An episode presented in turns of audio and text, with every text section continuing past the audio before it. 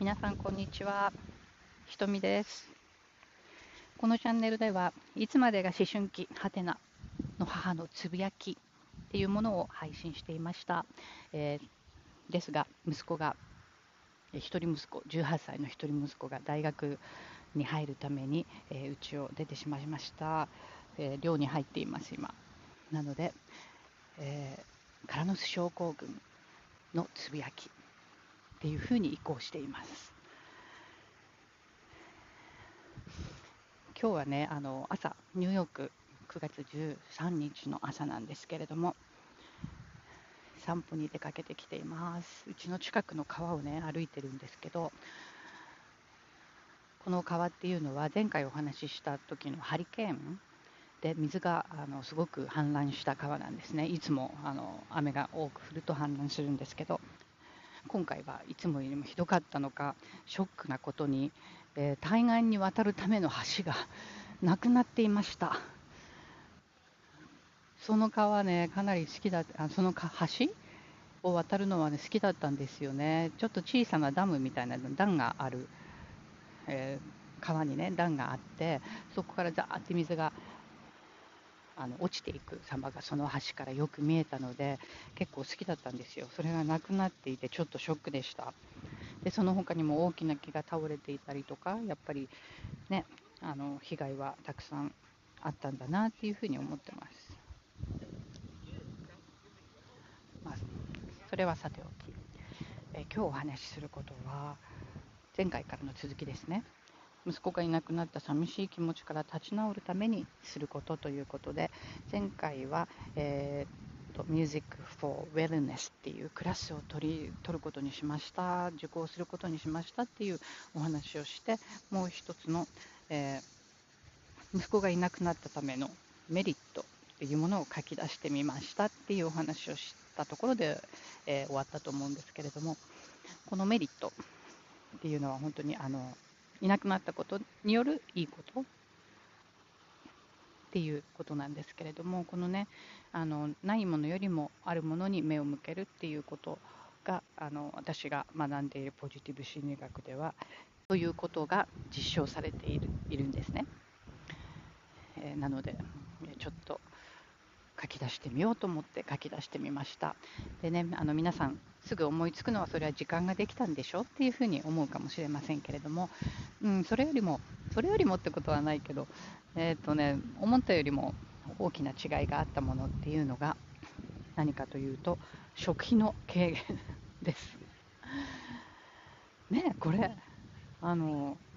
かなりです。半分かも、半分減るかもしれませんっていう感じなんです。まだ1ヶ月経っていないので分かりませんけれども。ティーンエイジャーの男のお子さんをお持ちの方は分かると思いますけど、ともかく肉食べさせろなんですよね。肉ないの肉、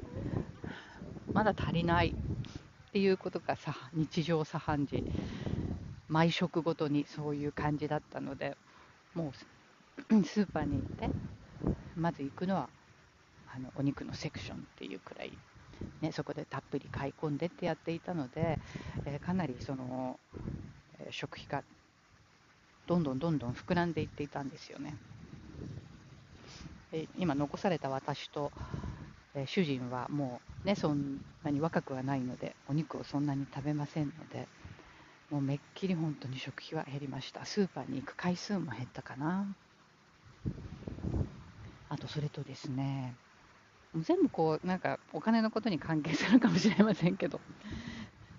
なんかちょっとせこいなっていう気がしますが。えー、っとですね。あれですね。あの洗濯の回数が減る減った。ティーンネイジャーの男の子臭いです。なのでしょっちゅう洗濯しなきゃいけなかったんですよね。ところが、えー、っと私の住んでるとこは築100年のアパートなんですよ。でアパートって言っても日本でいうとちょっとマンションみたいな感じの作りなんですけれどもで古いので洗濯機っていうものがないんですよ。各家庭に。ないっていうか配管の関係かなんかで入れられないんですよね。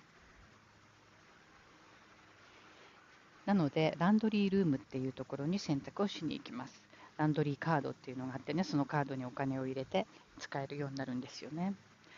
で、要するにだからうちの中ではないので、一旦うちから出て、エレベーターに乗って下に行ってで うちのアパートの作りっていうのがランドリーつながってはいるんだけれどもランドリールームに行くのには一旦外に出てそれから違うビルに入ってっていう風になってるんですよなので、えーと、その手間がかなりかかっていて時間もやっぱりそれによって取られてましたよね。でその回数が減って、えー、私の労力と時間とお金のえ節約になっています。えー、それからあと何があったっけ？ああれですね。車を運転することが減りました。これもやっぱり半分くらいに減ってるかな。もちろんそれによってねガソリン代も減りますよね。本当に車を動かさない日が、えー、半分前の半分ぐらいになりました。でもちろん夏休みの間とかはねそんなにやることはなかったんですけど出すことはなかったんですけどねともかくアメリカは車社会なのでちょっとしたアクティビティ